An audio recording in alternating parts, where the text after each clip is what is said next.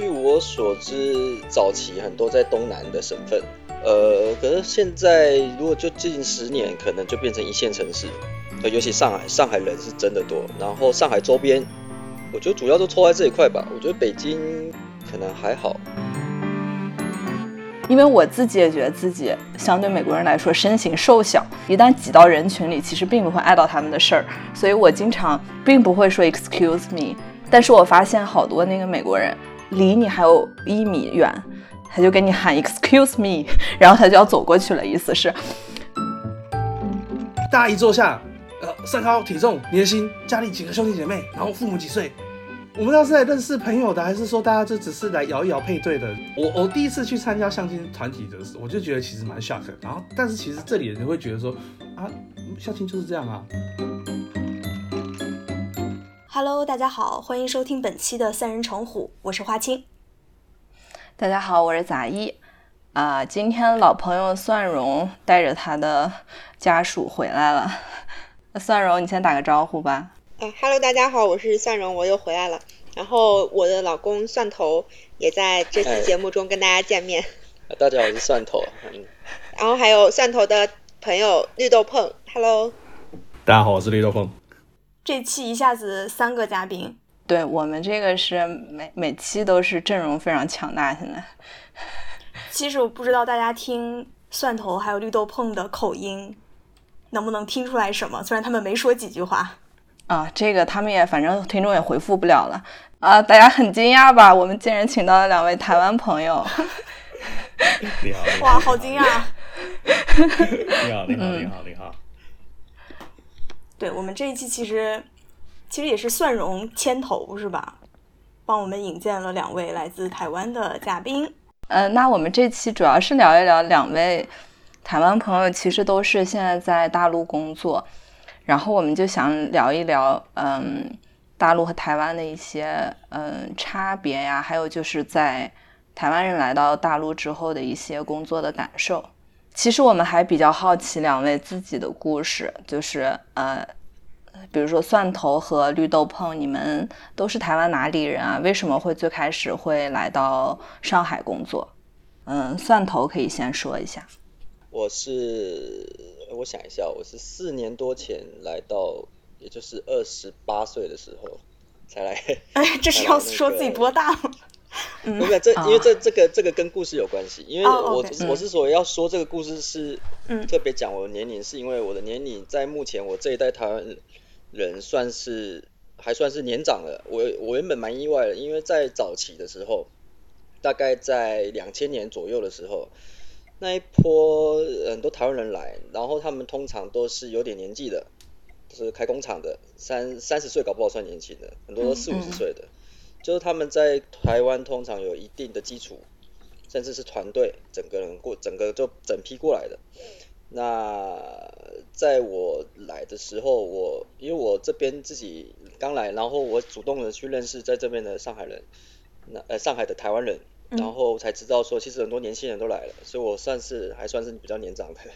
嗯。呃，哦，我的，然后我来的原因是我来的原因其实蛮复古的，就是我是透过我就是算是亲人的在这边的厂过来的。嗯。这种就很典型的台湾人来来那个大陆工作的原因。嗯。早期都是这样，早期很多在在那个福建。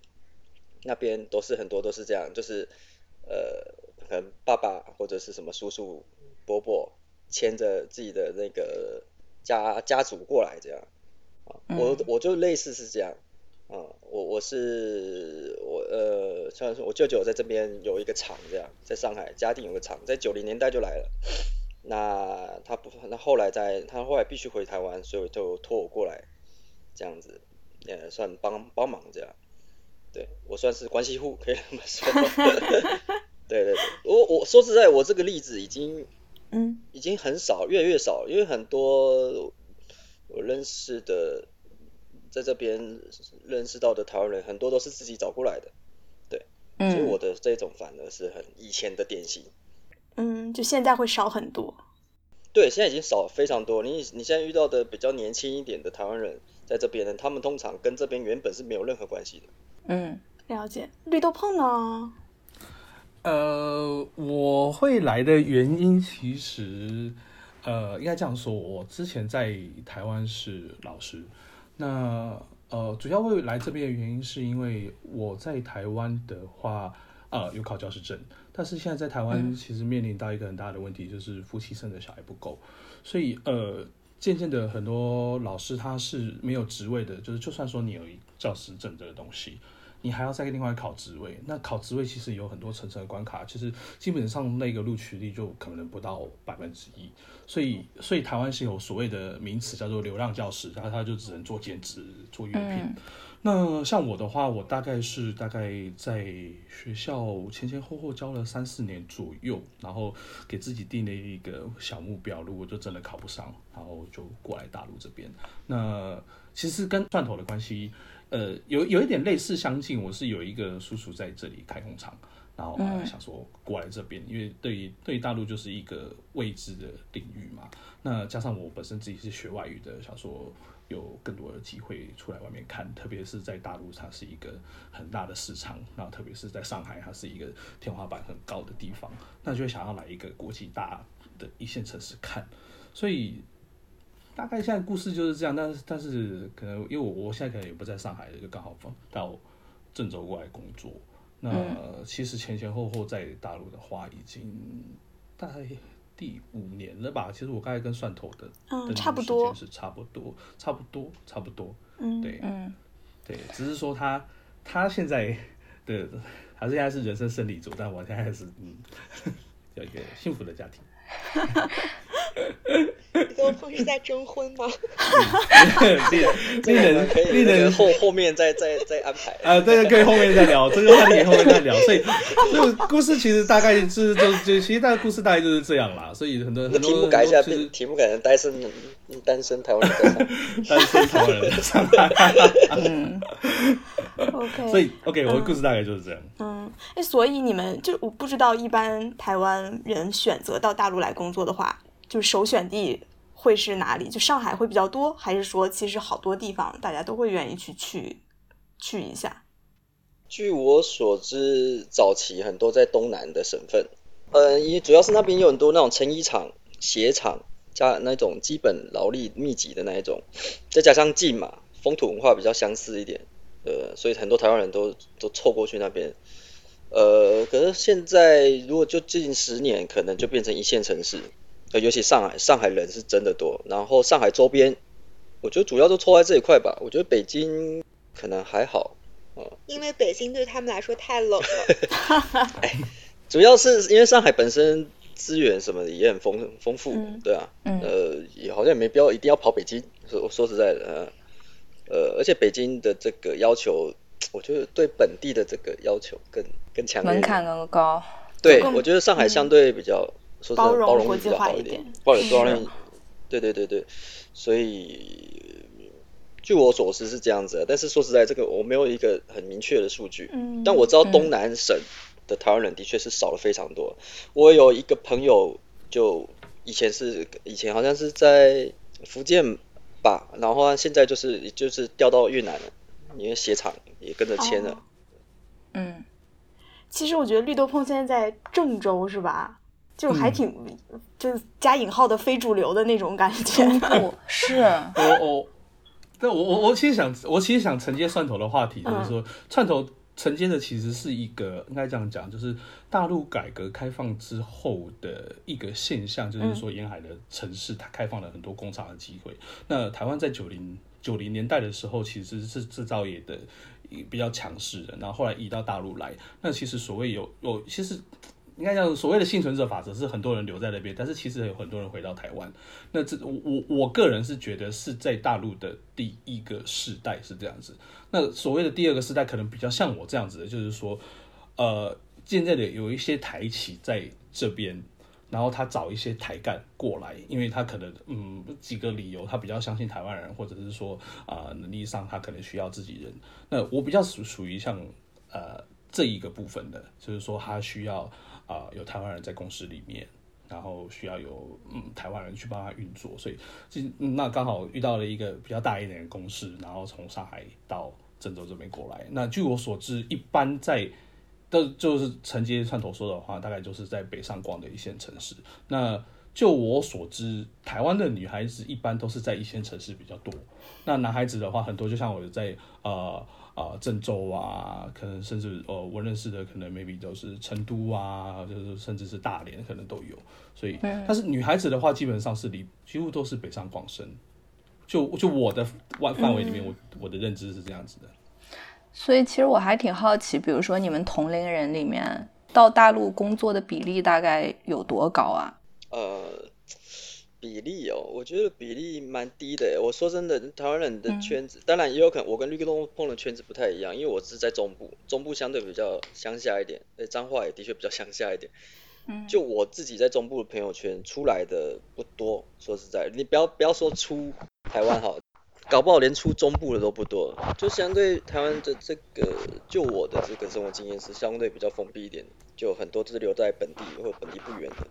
呃，可能听到少数只有零星几个有，或者是在东南亚，东南亚蛮多的，比以前多很多，对啊。嗯嗯，我的话，因为我我本身是念外语的，所以呃，其实我蛮多的同学，他们可能不一定会在大陆，可能是呃其他东南亚国家，甚至是欧美国家。但是呃，我我我个人大概一些学长啊学弟，这样来大陆的。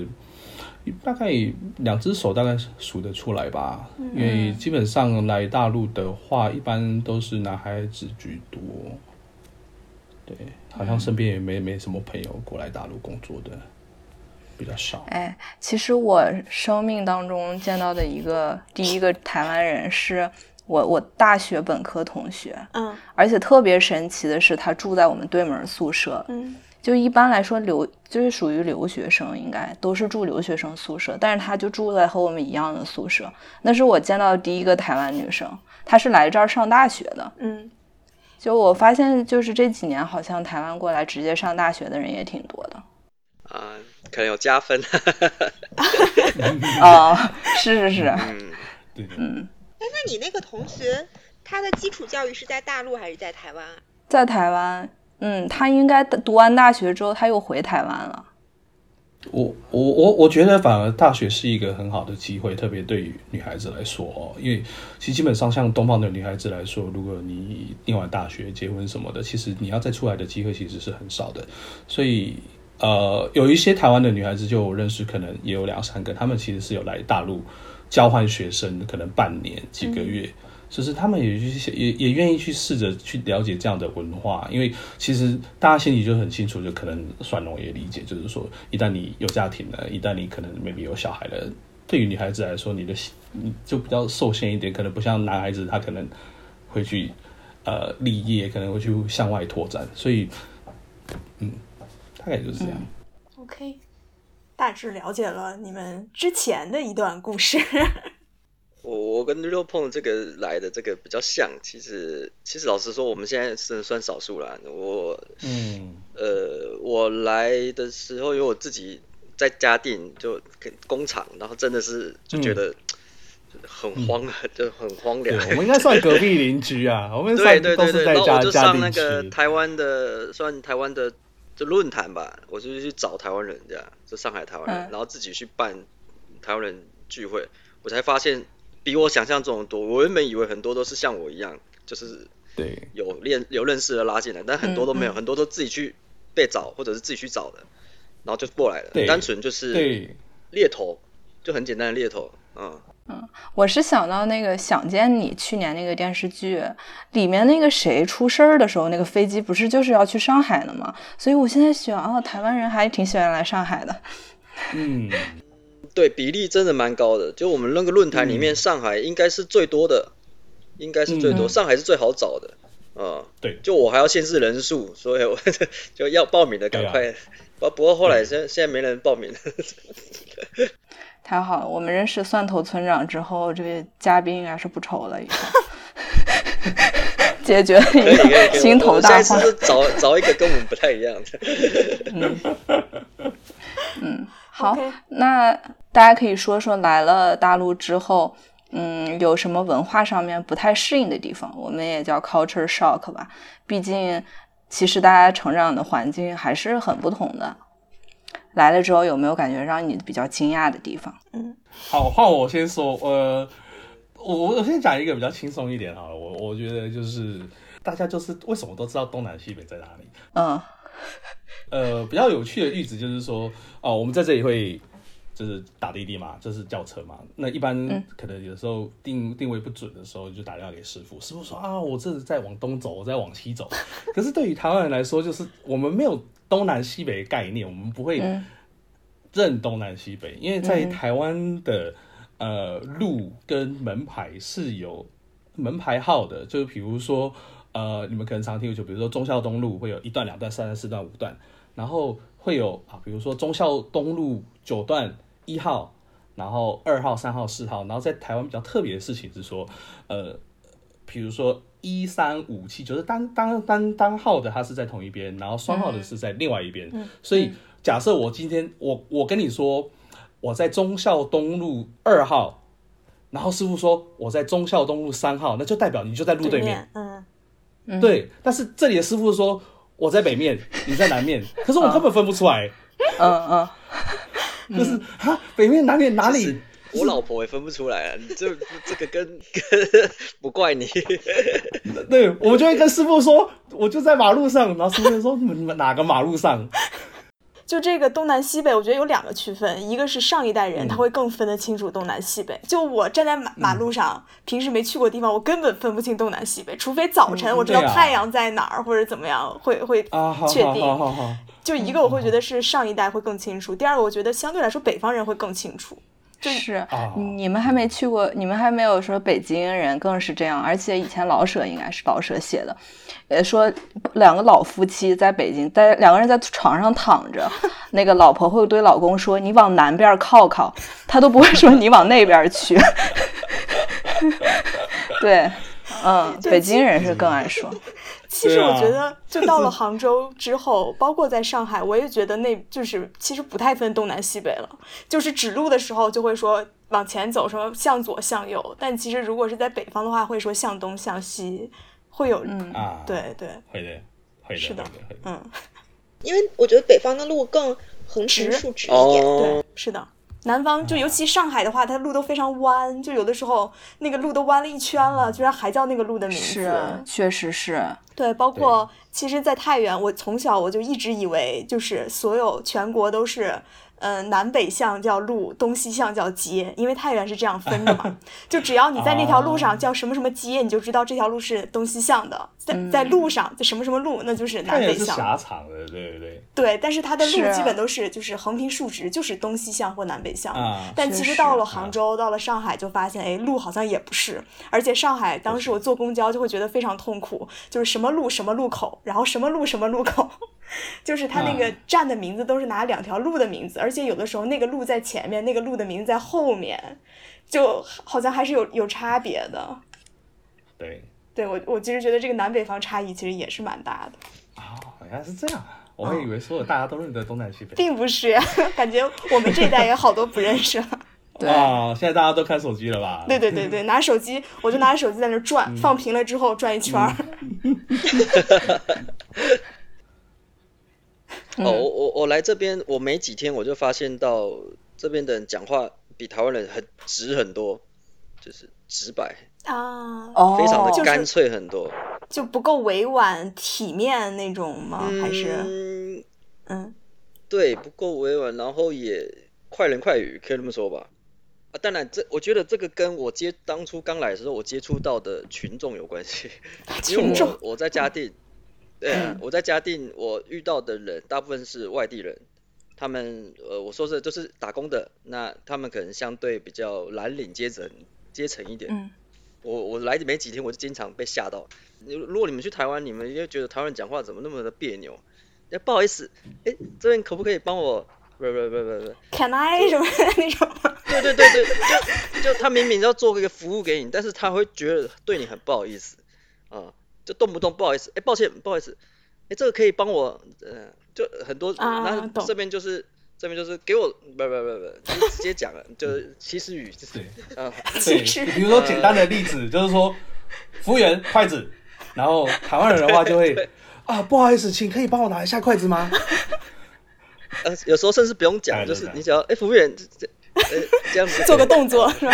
对对对，因为不不管我是不是客人，我都觉得这边讲话，呃，我不是说有没有礼貌这件事情，有没有礼貌，我觉得这是另当别论。我觉得单纯就是讲这边的人对他们心中想的话，都很容易就是说出口，说出口，然后呃有没有礼貌是另当别论，对，但是比较不会那么的。别扭，我呃怎么说有好有坏吧，真的有好有坏。呃，我我像我来这边，我第一次来这边剪头，我就我被吓到，我呃什么，我头皮屑蛮多的，然后 剪他在帮我洗头嘛，然后小妹就说，哇先生你头皮屑怎么那么多啊？然后我就哦，然后反正解释一下，我就说哦我的皮肤有什么炎，然后然后说哇这这这。然后我就已经，哎，我已经很受创，我也我也懒得说什么，因为我我真的我我被吓到，我就我真的觉得这不是有没有礼貌的事情，而是，嗯，就是他们的确想到什么直接说什么。呃，我去按摩，然后还按摩师傅说，哎，你台湾人，哎，台湾人苹果手机是不是比较便宜？哎，下次帮我买一个吧。我就我靠，就就类似这一种，就买手机，他们对对对对，就我心想，我跟你没那么熟吧，但是他们他们心里是想要什么说什么。他还说，呃哦对对，洗头，然后洗头碗不是帮我吹吹头发，然后不是有人还还要帮我又挖那个什么挖耳挖耳朵，挖挖耳朵。花耳朵，因为这在台湾是没有的，因为台湾我会觉得这个就不会不会是个套餐，那这边就是一个可能 一个服务。啊啊！我我一开始想说好，那我就体验一下，因为我来这边就是要体验不一样的那个生活嘛。嗯嗯 是。哇，好大的一个耳屎啊！哎，你看你看你看你看，我 我真的真的真的，呃，你看你看，我我我放这边你看一下。我觉得可以可以可以，笑得我眼泪都出来。我也是。哎，我反正我那次真的惊魂未定，我我出来我都有点愣愣的。哎，这然后什么不是要我办卡嘛？然后我就说，我就哎，我要不好意思嘛，我就说，哎呀，我在这边刚来这边，怎样怎样怎样，都不敢想推脱。然后说，哎，你们你们台湾人怎么那么不干脆？啊这这五百块钱。对我我我我。我想讲一下那个办卡的事情，就是消费模式有点不一样。因为在台湾我们没有这种，就是比如说新店开，然后你什么充一千送五百，在台湾是没有这种消费模式的，因为我们会觉得这种消费模式就是在骗钱。嗯，就是我充一千，然后送五百，然后我今天拉了一百个人，然后我明天人就不在了。我我们会有这种感觉。嗯，但是现在啊，他是办卡的，但是太多，你说怎么办？对，因为因为台湾人台湾人对于诈骗集团已经有一个非常大的。防备心就是警惕是吧？非常的有警惕，就是就是各种东西就会联想，呃你是诈骗集团吧？这样。刚才蒜头说的，对我来说都是 culture shock。我也觉得挺 shock。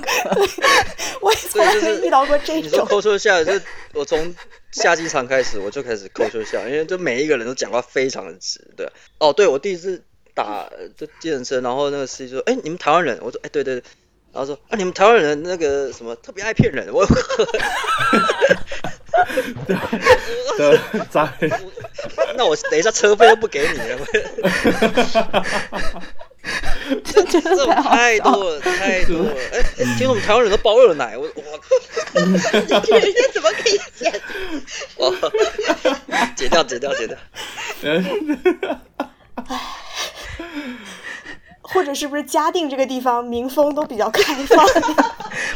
我觉得是你身上承担了太多，他大家对台湾的这个看法，可能就会出现这样的情况。我突然想起来，有一次我在就是首尔打车，然后那个司机听说我是中国来的，就给我念了一首毛主席的诗，然后我根本听不懂他在说什么，然后他还一直问我。你知不知道这首诗？你一定知道这首诗。哇，真的太好笑了！浪费师傅姐。哎呀，平静一下。哎，但是我，但我我我说个那个，就是我在我刚去美国的时候啊，我确实觉得老外都太有礼貌了，就是就动不动跟你就是就是会有一串的打招呼的话，然后路上走着也会跟你 say hi 干嘛的。嗯。然后我当时特别不习惯，就是等我管理好我的表情，他可能已经跟我擦肩而过了。但是我回来之后呢，就有时候就是在电梯里面，比如就你和另外一个人两个人，你就觉得挺尴尬的，你就想跟他 say hi 或者怎么样笑一下，然后你就会发现他很冷漠，他根本就不想搭理你。就我我我是有发现哦，这方面是不太一样。啊，是好像是有点。我我是来这边我才有这种感受了，因为你在你在一个圈子里面，你是不会觉得自己圈子的人是怎样的。但是我是来出了这个圈子之后，我才意识到台湾人就像是一个刚入门的媳小媳妇一样，就讲话都。轻声细语的，然后蹑手蹑脚的，就就很就很小心翼翼，就很怕打扰你一样，就像在这跟婴儿讲话一样，嗯，就太温柔了，就 呃，我是来这边我才发现，原来说他们这边很多人都说，哎，你台湾人讲话好温柔，我是来这边才知道这个意思，嗯。我想说，你俩在这边浸泡了久了，回去跟家人说话会不会也粗声大气、非常直白，然后把你们家人吓到？嗯，还好，但是呃，我我我觉得有一个我被影响的，就是我觉得可能跟大家个性这里的大家个性比较直，有有一个关系，可能在台湾大家会很在意个人的空间。而且甚至是有一点到社社恐的那种感觉，就是说你可能走在大街上，就是可能这个人不会，就是不会从你的这个身体的的这个直径走过去，哦哦哦，就是或甚至是说我可能我我发现我快碰到你了，哎，我会举个手跟你说不好意思，干嘛？但是这里大家就是非常非常的非常的直接，非常的有默契，然后各种交错的，对，在在但是在台湾你就会发现一堆啊，不好意思，不好意思，不好意思，不好意思。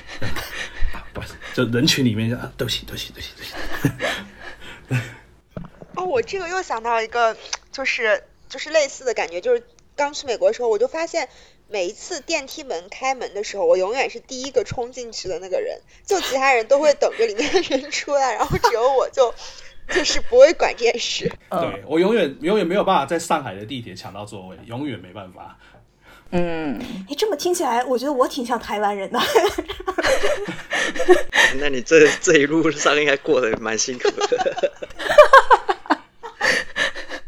对啊，其实关于那个什么身体距离这个事情，我来美国之后我也有感觉，就是我一开始也没有这种界限感，因为我自己也觉得自己相对美国人来说身形瘦小，所以我挤一旦挤到人群里，其实并不会碍到他们的事儿，所以我经常并不会说 excuse me。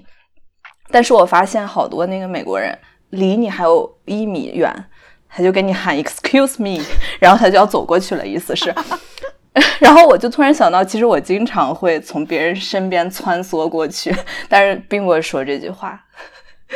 前几天看了那个印度有没有？嗯印度听说是他们的线界线更排队会前胸贴后背。哈哈哈哈哈哈！对，绿豆碰带过印度，绿豆碰可以讲一下这个事。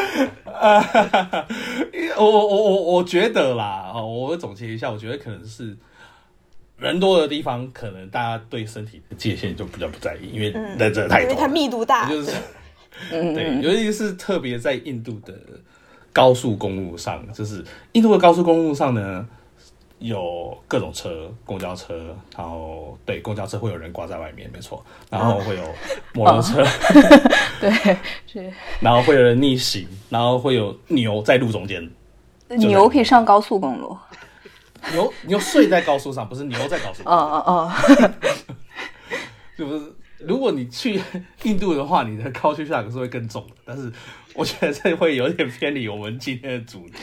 行，对，可以你们下一期再看。对我，我是我是说，这身体界限这个也也的确是我这边的那个，因为像哦，我我刚刚那个挖耳屎那个前面我没讲，就是 就呃，其实我原本没有打算接受，但是为什么会为什么我接受了呢？因为他没有问我，他就直接。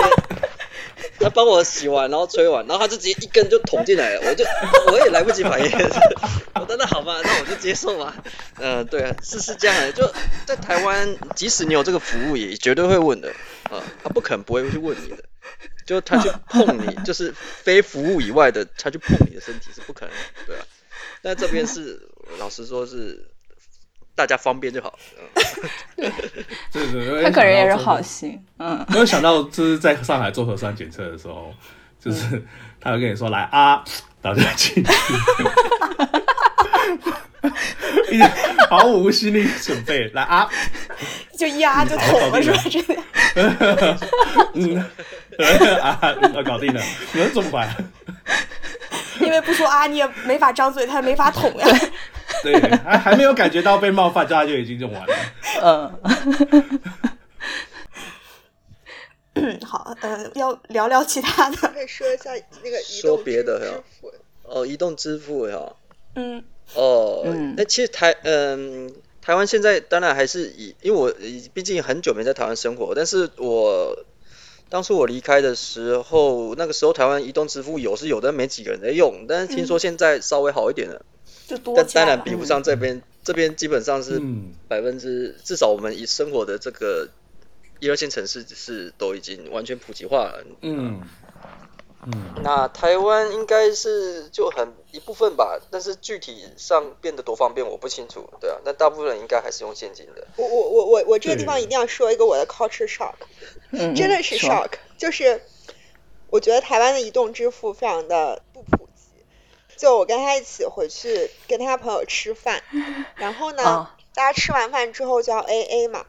然后竟然就是有一个人付完钱之后，剩下三个人在那边拿着钱互相找，就是这个场景，感觉已经在我的记忆中 都已经很久以前了。然后我当时就，啊，怎么又出现了这种场景？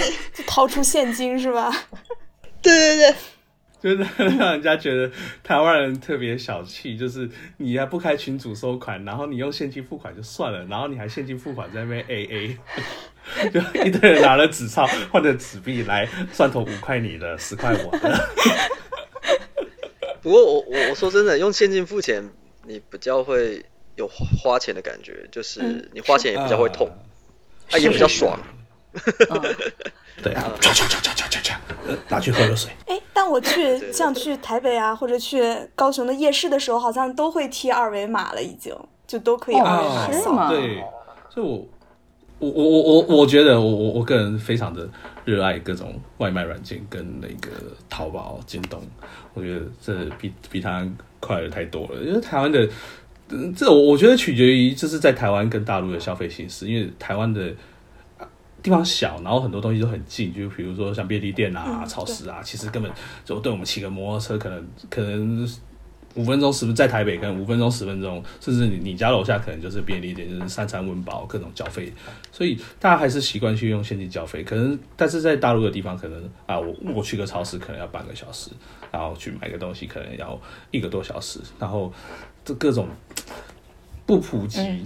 所以就会变成，就像这种电商啊，然后甚至是这种行动支付，就会变得非常非常的方便。然后就是出门吃饭啊，干嘛，就是大家出门只要带一只手机。然后我现在回台湾，我会完全完全忘记带钱包这种事情，以至于就是我回台湾曾经闹过笑话，就是说我回台湾买买东西，然后买了一个热狗肠，然后其实只要二十块台币，然后我拿了一张一千块的给人家，然后我就没有把钱拿回来了。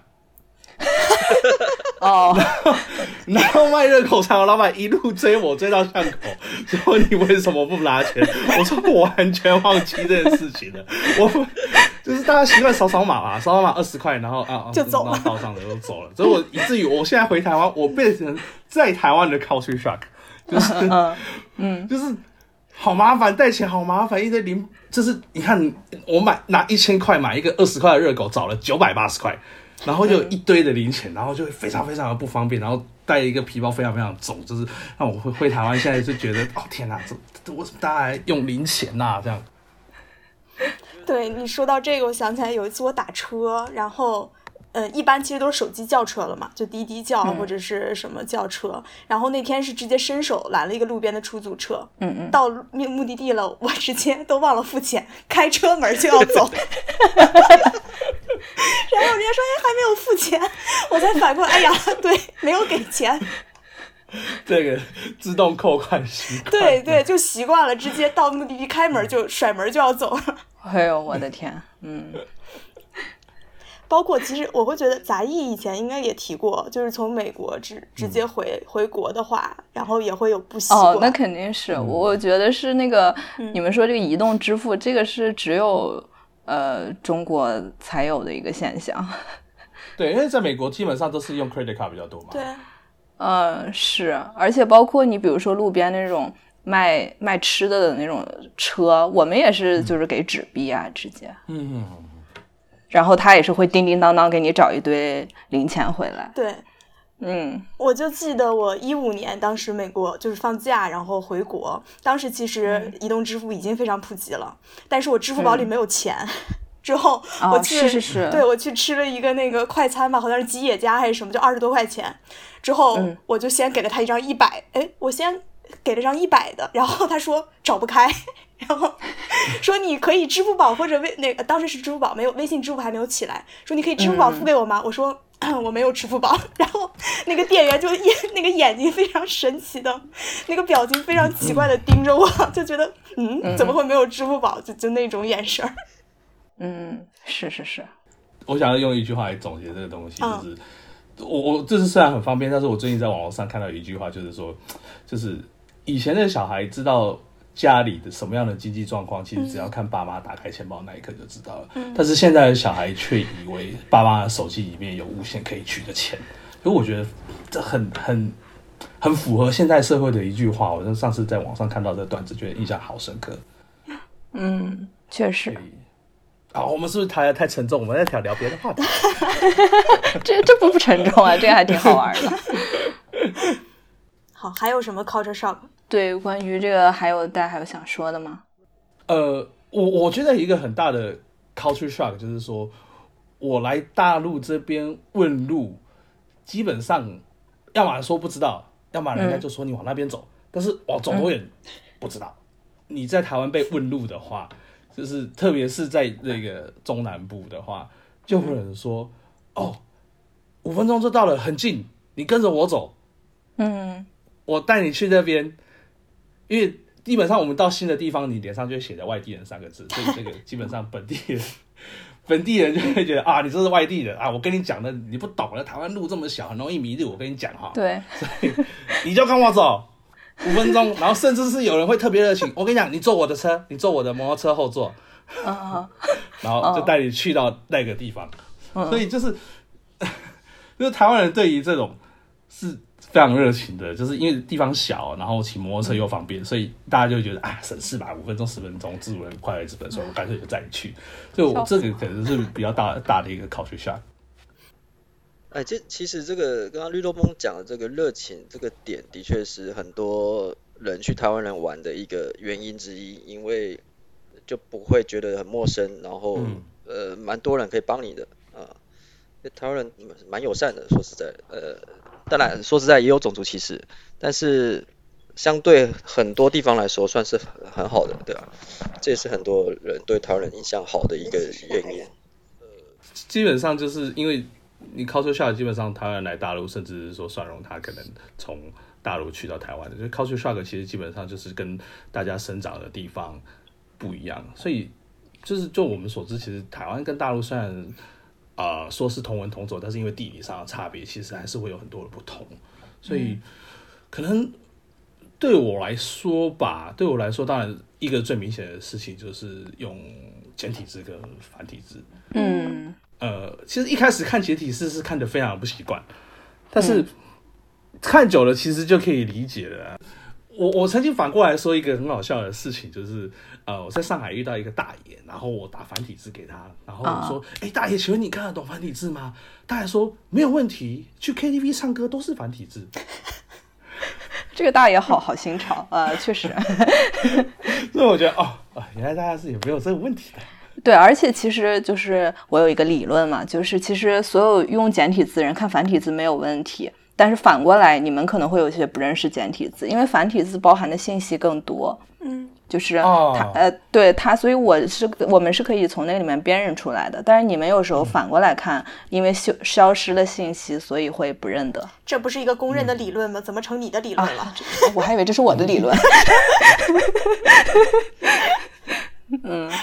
对，所以，我我我觉得第一个不同的可能就是在这个繁体字跟简体字的差别啦。嗯，真的，我我我说真的，这个简体字的这个看多看就可以了，也不太需要人家讲，它只要前后文连起来就好。但是，呃，如果是从如果是反过来，反而会有一些问题，因为简化它不只是把字写简单，它把一些字也直接取消了，合并了，对，啊，合并了，所以，呃。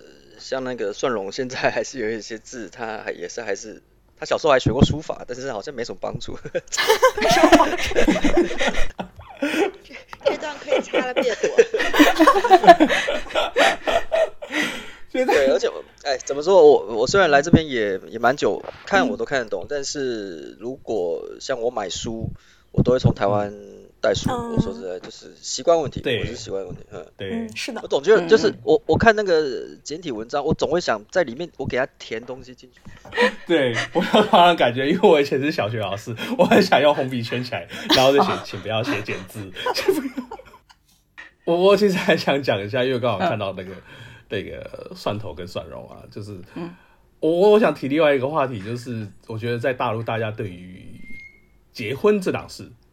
因为其实对于台湾人来说，就是呃，我我我我比蒜头年轻一点，大概三十岁左右。但是三十岁的男孩子在大陆这边，可能如果不是一线城市，可能就是一个已经小孩都已经上小学的年纪了。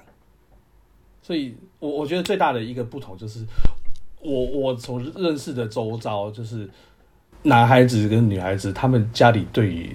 呃，成家的这个事情其实是很早的，就大部分都在三十岁之前都已经成家生小孩了。所以你爸妈不会催你？啊，会，但是压力没有这么大。嗯，对，其实压力就是就觉得，哎，嗯，觉得还可以再玩几年。就是我我我先说一下，就台湾台湾对于男孩子跟女孩子来说，就是对于台湾。男孩子，我们一般大家的认知就觉得啊，男孩子可能三十五岁之前都还可以，那女孩子大概可能三十岁到三十三岁都结婚都还可以，的可能在大陆这里，就是过了三十岁就已经大龄剩女了，就是已经没有人管你结不结婚。感觉被扎了一刀。他讲的是这个这个残酷的社会，不代表他的立场。可能就是是我看到的啦，这是我看到的，就是嗯，我周遭身边，因为因为我现在工作在郑州嘛，所以就是嗯，可能这边的人可能结婚的嫁娶的比较早。就是我我不是也发了一个那个我在那个群组还发了一个那个统计，就台湾呃这个一七年统计说是台湾人大概男生大概三十一三十二平均哦，还只是平均对平均，他不是说高还低，他就只是平均而已。然后女孩子也是三十出头，女孩子比男生大概少少个两岁吧。对，台湾人对结婚生子这一块已经越来越没有兴趣了，可以这么说。对啊，嗯，然后呃生的小孩也小也少，对啊。然后至于你说这个爸妈这个催婚催生，我觉得不过我样品我样样本数过少，反正我爸妈是完全不管我这个的，啊，所以嗯，你已经顺利的达到了他们的期待。没有，但是像像像小孩子的，我妈有催你吗？没有。当然也要看呐，我我在脏话还是相对比较保守一点。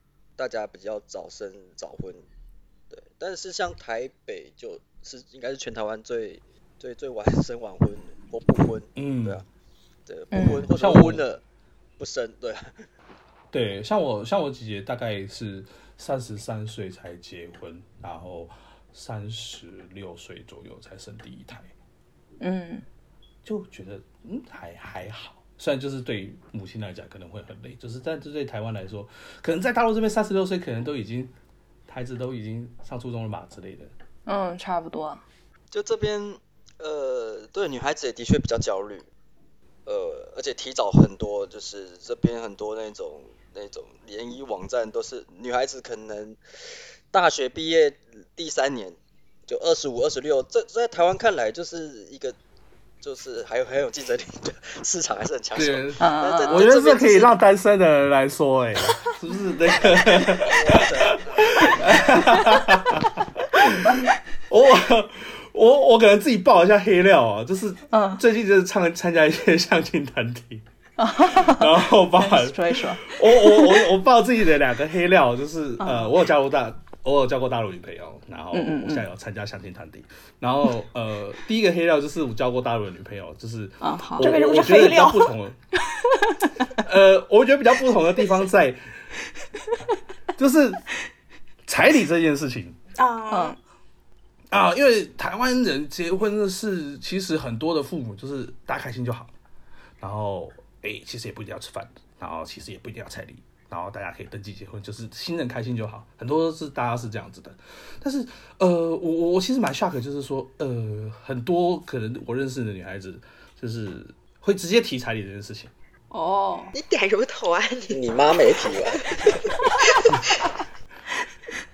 然后包含我去参加的相亲社团，就是大家一坐下，呃，身高、体重、年薪，然后家里几个兄弟姐妹，然后父母几岁，就是我就觉得呃，就是 非常直接。相亲就是大家是来，就是我们是在人民公园，还是说嗯，会我们要是来认识朋友的，还是说大家就只是来摇一摇配对的？就是然后哪个条件看上了，然后就是嗯。我就是我，我第一次去参加相亲团体的时候，我就觉得其实蛮 shock。然后，但是其实这里人会觉得说啊，相亲就是这样啊。嗯，对。包括我第一次去那个上海人民公园的时候，就会发现天哪，大家只看条件。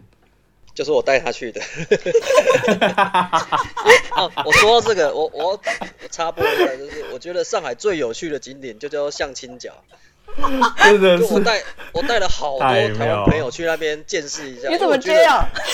不是，我不是在取笑他们，真不是，我是觉得这个是这这这这个太酷了。我们刚刚我们刚刚聊的这个那个 culture shock 是有。集大成啊！这我真的是觉得，哇靠，这太神奇了，太神奇了！就是在每个雨伞上面写着，就像就像卖猪肉一样。对对对，写的非常的详细，非常的露骨哦，可以这么说。对，那我称斤论两啊。对，为什么为什么不放照片？嗯，因为如果拿着一张照片，会不会感觉非常不吉利呀？我，而且而且我听说有些的爸妈是瞒着他们的自己的孩子是是是相亲讲，就根据那个《纽约时报》的的调查，是百分之八十是不知道自己在上面被印证的。啊！结果发而是你爸爸妈妈在那边找到了真爱吗？哎哎，对，这搞不好有可能。这我反正我我我对这件事情我我还蛮有兴趣的，我特别去找报道，还有什么统计之类的。就是在那边的媒合率其实蛮低的，他们就是图个大家一起互相抱怨。就哎，你对对对，我的我的女儿也怎样的，我的儿子也怎么样，就是他们，我觉得他们是比较。虽然说也是在帮儿儿子女儿找对象，但是不如说他们是在互相取暖，真的。主要是爸妈的社交场是吧？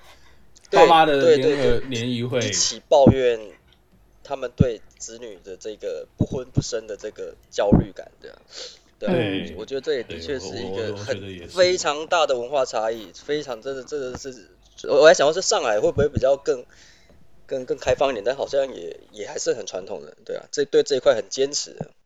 还有一个说法是说，生女孩子是招商银行，男生是建设银行。啊，建设银行。原因是父母在生完生到一个男生，在在他落地那一瞬间就已经开始在帮他想，要帮他准备彩礼，准备车房，用来娶妻生子。但在台湾，虽然说也，老实说，那个父母也会帮叫什么男生准备这些东西，没错啦。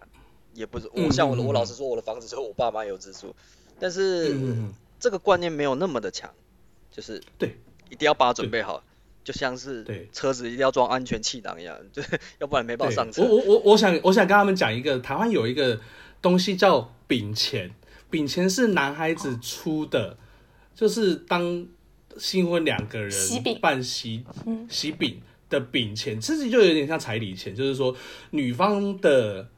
呃，宾客来吃饭的时候会拿到一盒喜饼，然后这个东西是男男方出钱的，就是说今天是女方的宾客才能拿到这个饼，但男方的宾客是没有的。嗯嗯，然后意思就是讨讨个吉祥，就是这个嗯嗯也是图个吉利吧，但是就比较特别，可能在这里没有。我觉我觉得可能在沿海地带或者是台湾，这是比较特有的一个结婚形象。所以，所以台湾到底有没有彩礼啊？结婚的话，没没没有没有，嗯，几乎很少了，真的很少了。哦，没有彩礼，这个我觉得还挺惊讶的。就怎么说呢？很少了，很就比较老一辈的婚姻比较。就有吗？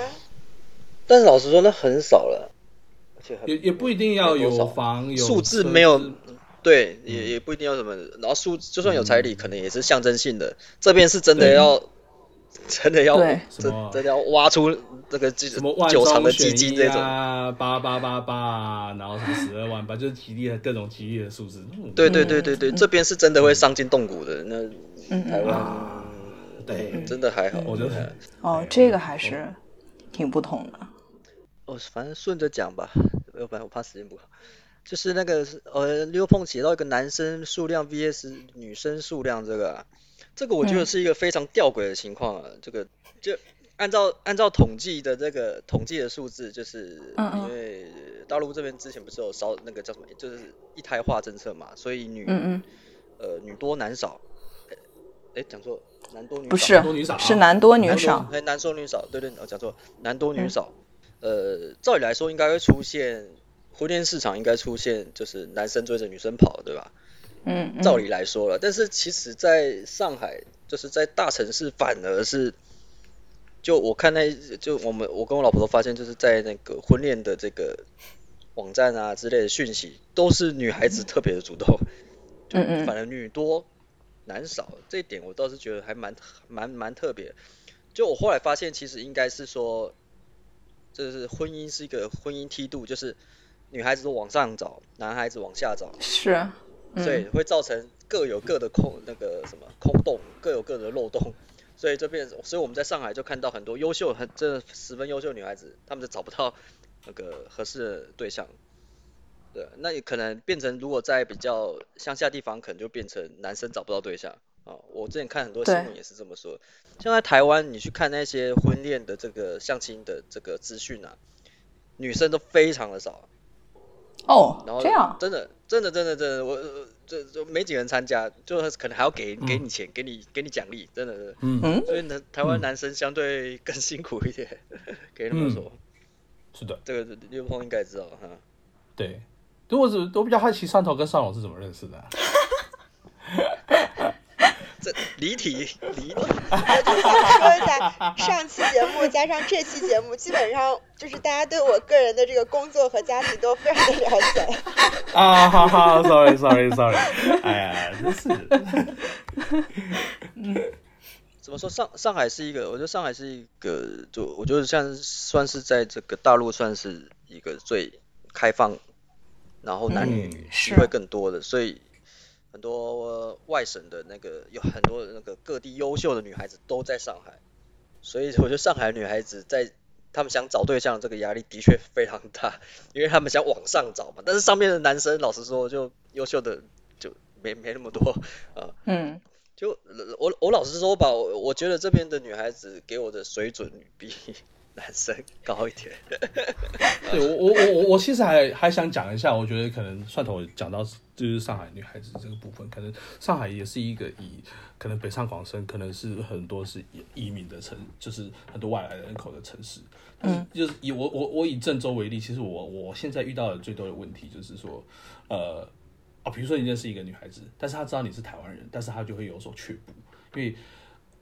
比较靠内陆一点的女孩子，她其实对于出去是出去出省这件事情是有恐惧的。嗯，如果她没有，比如说她没有海归过，或者是她没有去延安城市或者呃一些城市做过，其实她对于出省这这是我会非常害怕，因为可能可能我我自己也有一些经验，就是比如说。就是可能啊找了女朋友，然后他说是啊台湾籍的，会不会害怕说啊以后去台湾啊，或者是说啊以后不在河南省啊干嘛？他们对于这种事情是很害怕的。但是对于台湾人来说，就是嗯，我觉得还好，不是个问题。可可能我那时候可能在上海跟在郑州的，现在这跟在河南这边感觉就比较不一样的地方。我觉得上海的大部分可能还是一个比较大一点的城市，就是大家对于出去这件事情可能是比持比较开放的态度。你是说台湾人对于比如说台南嫁到台北没没有没没有这种强烈的排斥，还是说，比如说你台湾嫁到呃不是呃对，就是比如说台湾人和大陆人结婚，台湾女生和大陆男生结婚，或者或者是他要去国外，他们也没有感觉非常排斥吗？对，因为台台湾毕竟还是一个比较比较小的地方，然后现在是个海岛，好像是怎么说，这个岛上的人，大家其实会从从以前到现在，大家是比较习惯是往外跑的，但还是这虽然还是很很多人待在岛上嘛，但是基本上出来的人，其实他对于四处就是四处这样子游动，其实他是其实是觉得是 OK 的。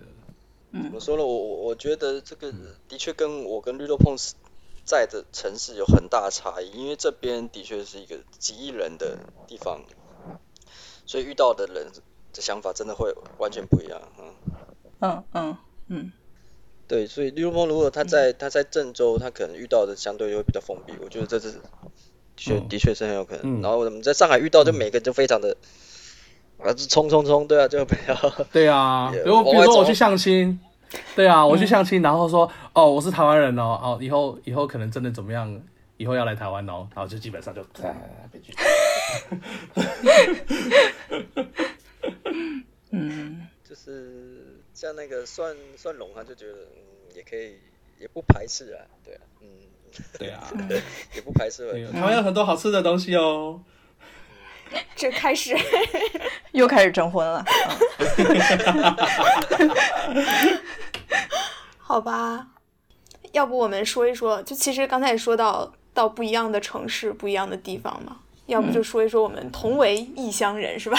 好呀，好呀，这个都是漂泊到异乡的打工人，我们的未来会在哪里？我可能我看一下这个题目怎么说的。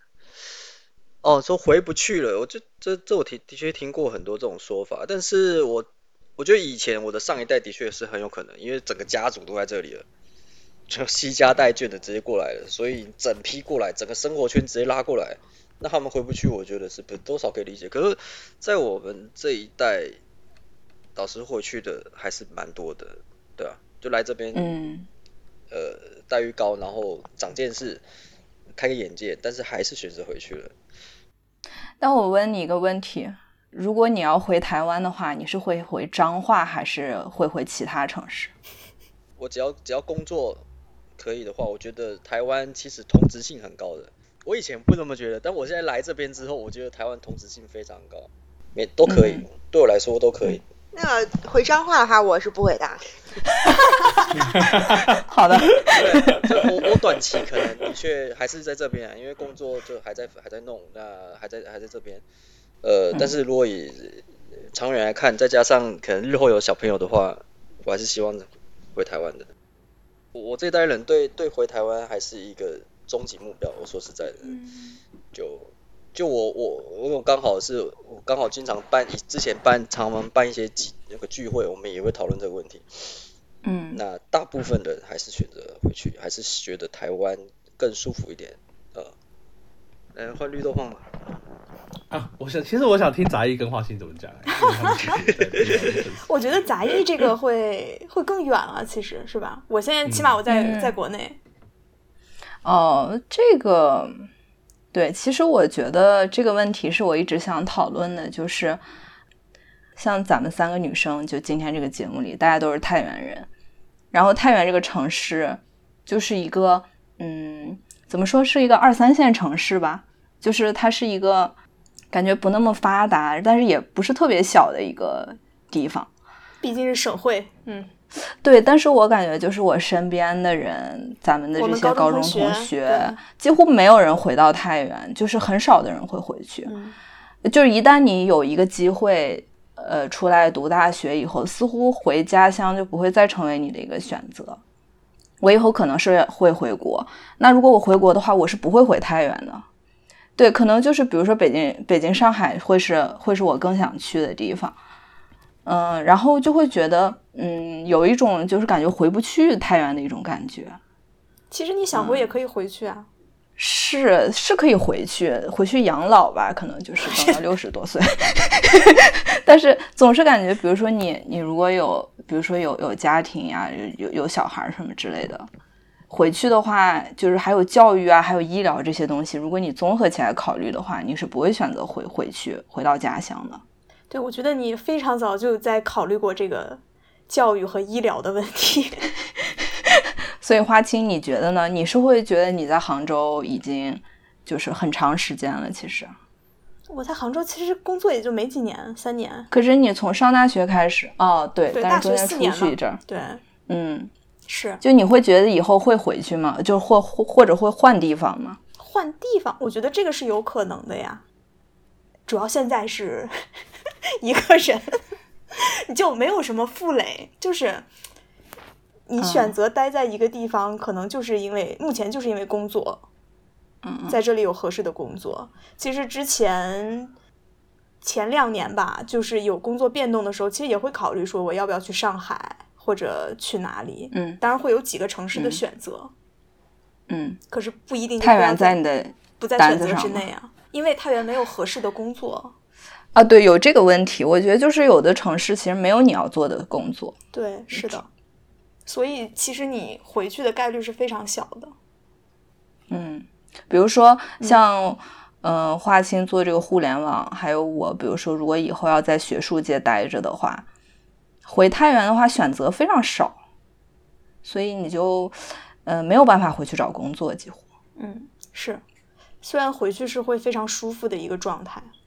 我觉得是因为就是我们的这个家乡这个经济发展水平真的，这个实话实说是比较落后的，所以说有一些嗯。有一些工种，它确实在这个城市它就没有，所以这个是一个比较大的限制。但是，比如说我有同事可能是成都人啊，或者是他们家乡就是，呃，就比如说江苏这边比较发达的一些城市啊，江浙沪比较发发达城市，其实他们回去也挺好的，他们也能就是就是学以学以致用，然后生活的这个嗯体验啊，然后质量啊也都都很好，所以其实。我觉得这个主要看这个家乡是怎么样，所以也能理解，就是很多台湾人最后是想要回到台湾去，因为他会觉得说回去对于他来说，不管是文化的那个认同感，还是生活上的舒适度，都是更高的，所以说他们其实更倾向于回去这样。绿豆碰可以说一说，所以是换我，其实我嗯，我就是这是其实这个话题，其实我想了蛮一。阵子了，其实可能包含我自己的心理状态，因为其实，呃，其实我去过蛮多地方的，嗯，就是呃，可能不然是旅游或者是呃出差，都世界各地可能也去个七八个地方了。其实这问题我一直在问我我自己，回不去故乡，嗯，可能真的回不去。我这个人可能比较感性一点，我我其实一直对于呃感情这件事情，我觉得只要两个人在一起，其实去哪里都可以。嗯嗯。所以回不回故乡，我觉得回故乡是以后回到台湾，可能是一个六七十岁、七八十岁的事情。可是可能呃，随着现在去的地方也多了，其实渐渐你会发现，我自己也是，我我不想一个人旅行，我觉得一个人旅行非常无聊。嗯，听出了你对家的渴望。对我，我觉得其实，其实我我我蛮，我我蛮羡慕蒜头跟蒜蓉那样的了。呃，是是是。呃，其其实我我我真的我我想想我想的太太多太太太很多方面的东西，因为你到了这个年纪，你会越来越实际，不管是呃教育，其实医疗跟教育，当然我无可厚非，在上海的医疗跟教育可能是非常非常好的，但是。相对，我觉得相对于两岸的模式来说，因为上海的天花板太高了。如果你要到这种教育水平，你可能一个月要花个十几二十万。但是对于在台湾来说，你可能只要两两三万。就是台湾的整体的教育跟呃医疗环境，它所你要投入的东西其实是不用那么多的。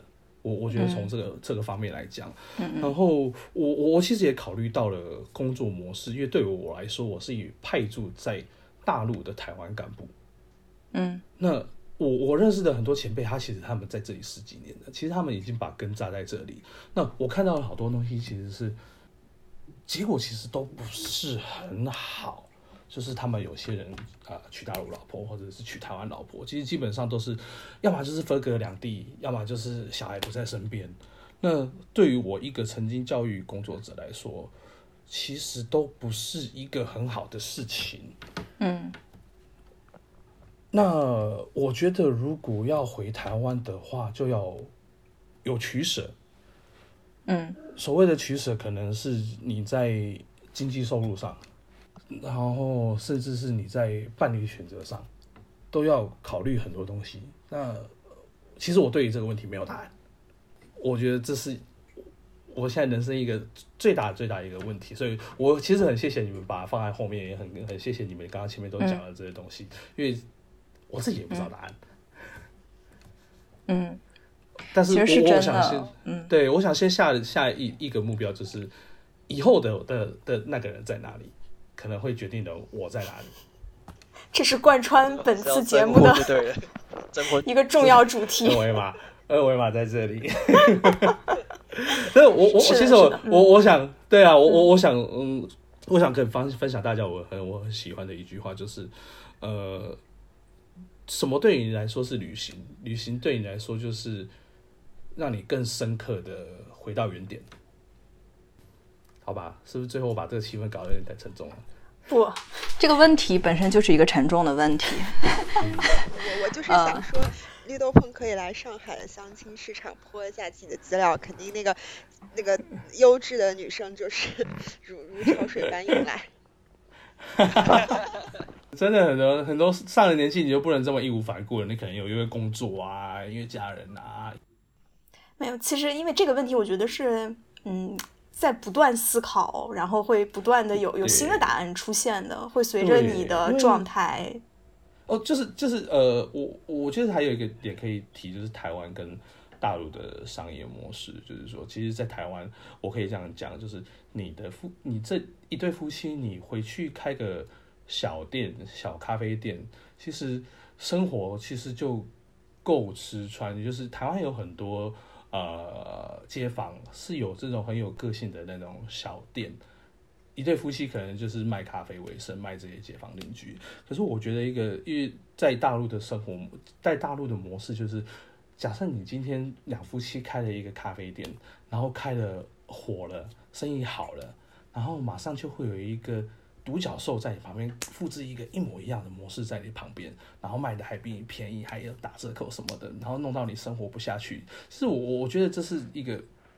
市场市场的区别，所以，我我觉得在大陆工作大家，其实不管你是做互联网工作，还是做电商，甚至是说像我们做科技，其实大家都是非非常辛苦的，因为永远有一个独角兽在独角兽在那边。这点就跟台湾不一样，因为我们在台湾，大家会很喜欢去找那种很有个性的小店，就两夫妻、老爷爷、老奶奶开的，他可能就是推个摊车，啊，卖个小蛋糕，或者是。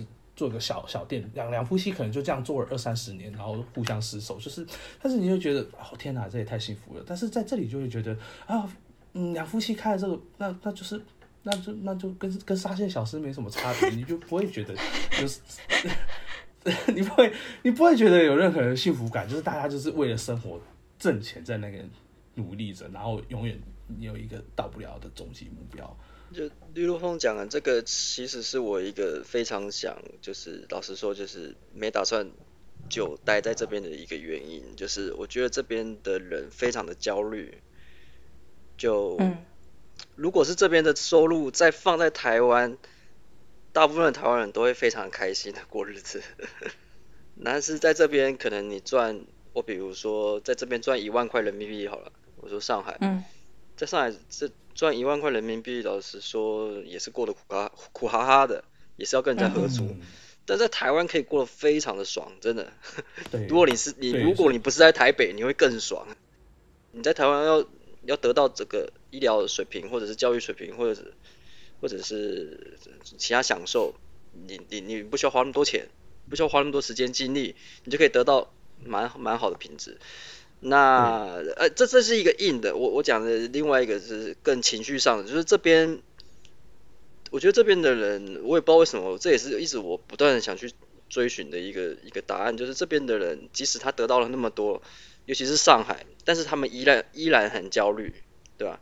嗯。就他可能月入两三万人民币，这在台湾已经算是非常高薪了，我说真的。但是这边就会，唉，永远都感到。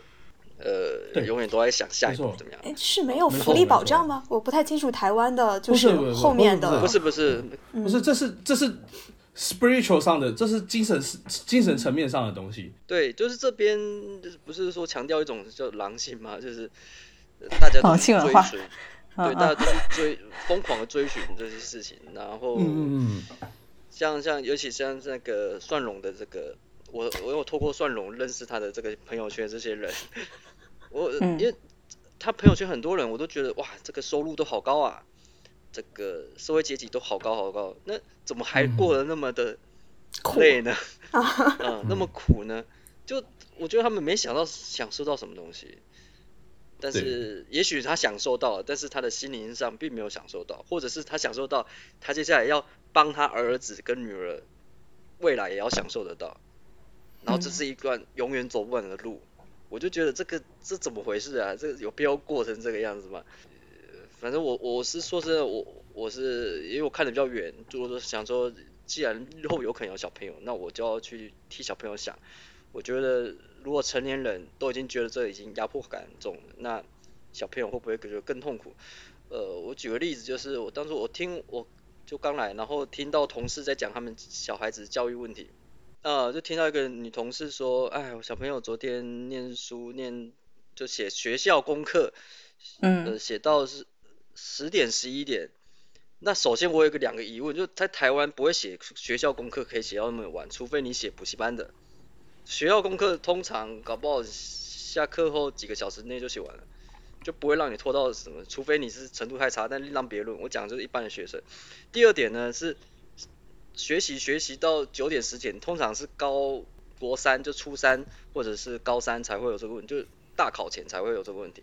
但是我我那我所以我就以为，哎，我我是说，我就我就回我就是跟那些同事人聊天，我就是说，哎，那个准备高考的确比较比较痛苦啊。他说没有，他小朋友才小学四年级，我说我靠，而且爸妈还要帮忙改作业，对，还要帮忙改作业。我说搞什么？我就 太羡慕了吧。就我同事他们都不想回家，因为为为什么？因为回家要顾小孩更累，啊，就要要要在群组里面回应跟老师，我觉得这这在台湾是完全没有的，而且而且台湾现在是因为绿豆碰绿豆碰也知道，现在台湾这个每个学校的人都很少，就是很多小班制，那小班制制的好处就是老师可以顾得很周全，可以玩各种这种团体游戏，可以围成一个圈上课这样。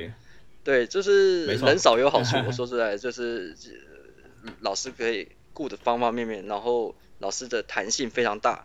那这边的这边就是我觉得是互相逼着互相，就老我觉得这边老师可能也不想那么累，但是家长逼他们，然后反复逼，他们也逼家长。对我觉得这边的社会就是呃，老实说就是大家都是疯狂的冲向这个出口。那我觉得这个出口，我不知道是实际上是太窄呢，还是大家把它想象的很窄。这一点我也是不断想这件事情，对啊，就是这边的确就是千军万马过独木桥。我这个我在台湾就完全没有这种感觉，但这边有，就是不管从求学到工作，全部都是这样子。就是，嗯，我们读书的时候千军万马过了独木桥，换来的是什么呢？换来是你有资格是加班继续加班到十一二点。没错。所以我我其实有时候也在想，就是这一代一代都在干嘛呢？哎，我们其实前两天前两期聊了一期内卷，就感觉跟今天说到好多话都一样的，就是大家都是不停的在过独木桥，然后。而且人生一代代的循环，就是那个之前讲到那个放牛娃的故事嘛。人生代代无穷已啊。对，就是那个放牛娃的故事，就是有人不是去村里，然后看那个放牛娃，然后就问他你想做什么？他说娶媳妇儿。然后人家说下一步呢？他说生娃。下一步呢？生了娃继续让他放牛。然后我们现在人生就是和这个一样，只不过你你是可能过上了一种高级放牛娃的生活。嗯，但我觉得这种现象可能还是相对一二线城市会更普遍，再往下一点的城市其实不会有这么激烈，还是会稍微轻松一些。嗯，我我我我其实想总结一下大家今天聊的这些东西，我就是台湾为什么会回回回台湾？其实我想综合几点，就是说，第一个，台湾的呃人口压力没有这么大，然后。其实台湾有一个很好的地方，就是各种地形都有，而且是一个环海的地方，有山、有海、有河流，就是大家会很很很发自内心的，有时候会去欣赏这些自然美景，因为其实就在你旁边。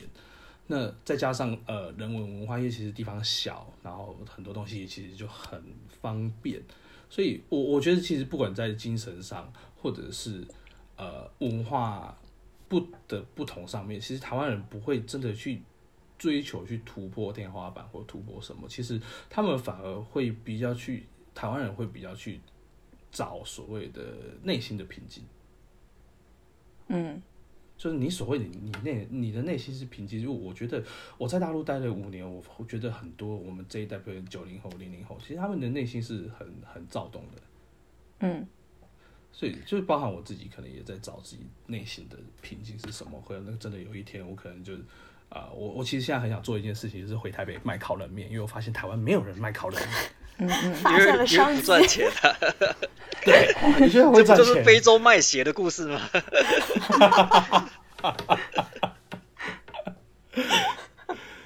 对，因为不管是在物质上、精神上，甚至是文化上，就是医疗水准什么的，其实台湾会很容易的去达到某某一个期望、某一个水准。对，但是在大陆，因为大家就好辛苦，可能才会到这样的目标，所以我觉得可能如果日后之后回台湾，可能就是为了。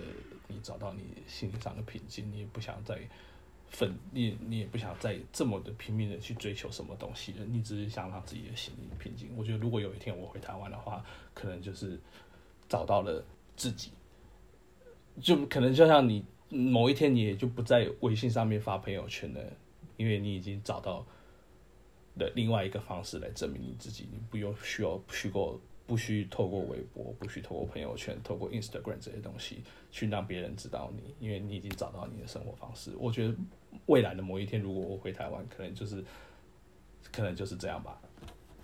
祝福你，这是我的二维码，谢谢。嗯，好的，好的。那嗯，要不我们就在这欢乐的气氛中结束。好的，我也正有此意。好的，好。OK，感谢蒜蓉蒜头，感谢绿豆碰。嗯，对，非常非常感谢大家带来这个有趣的故事。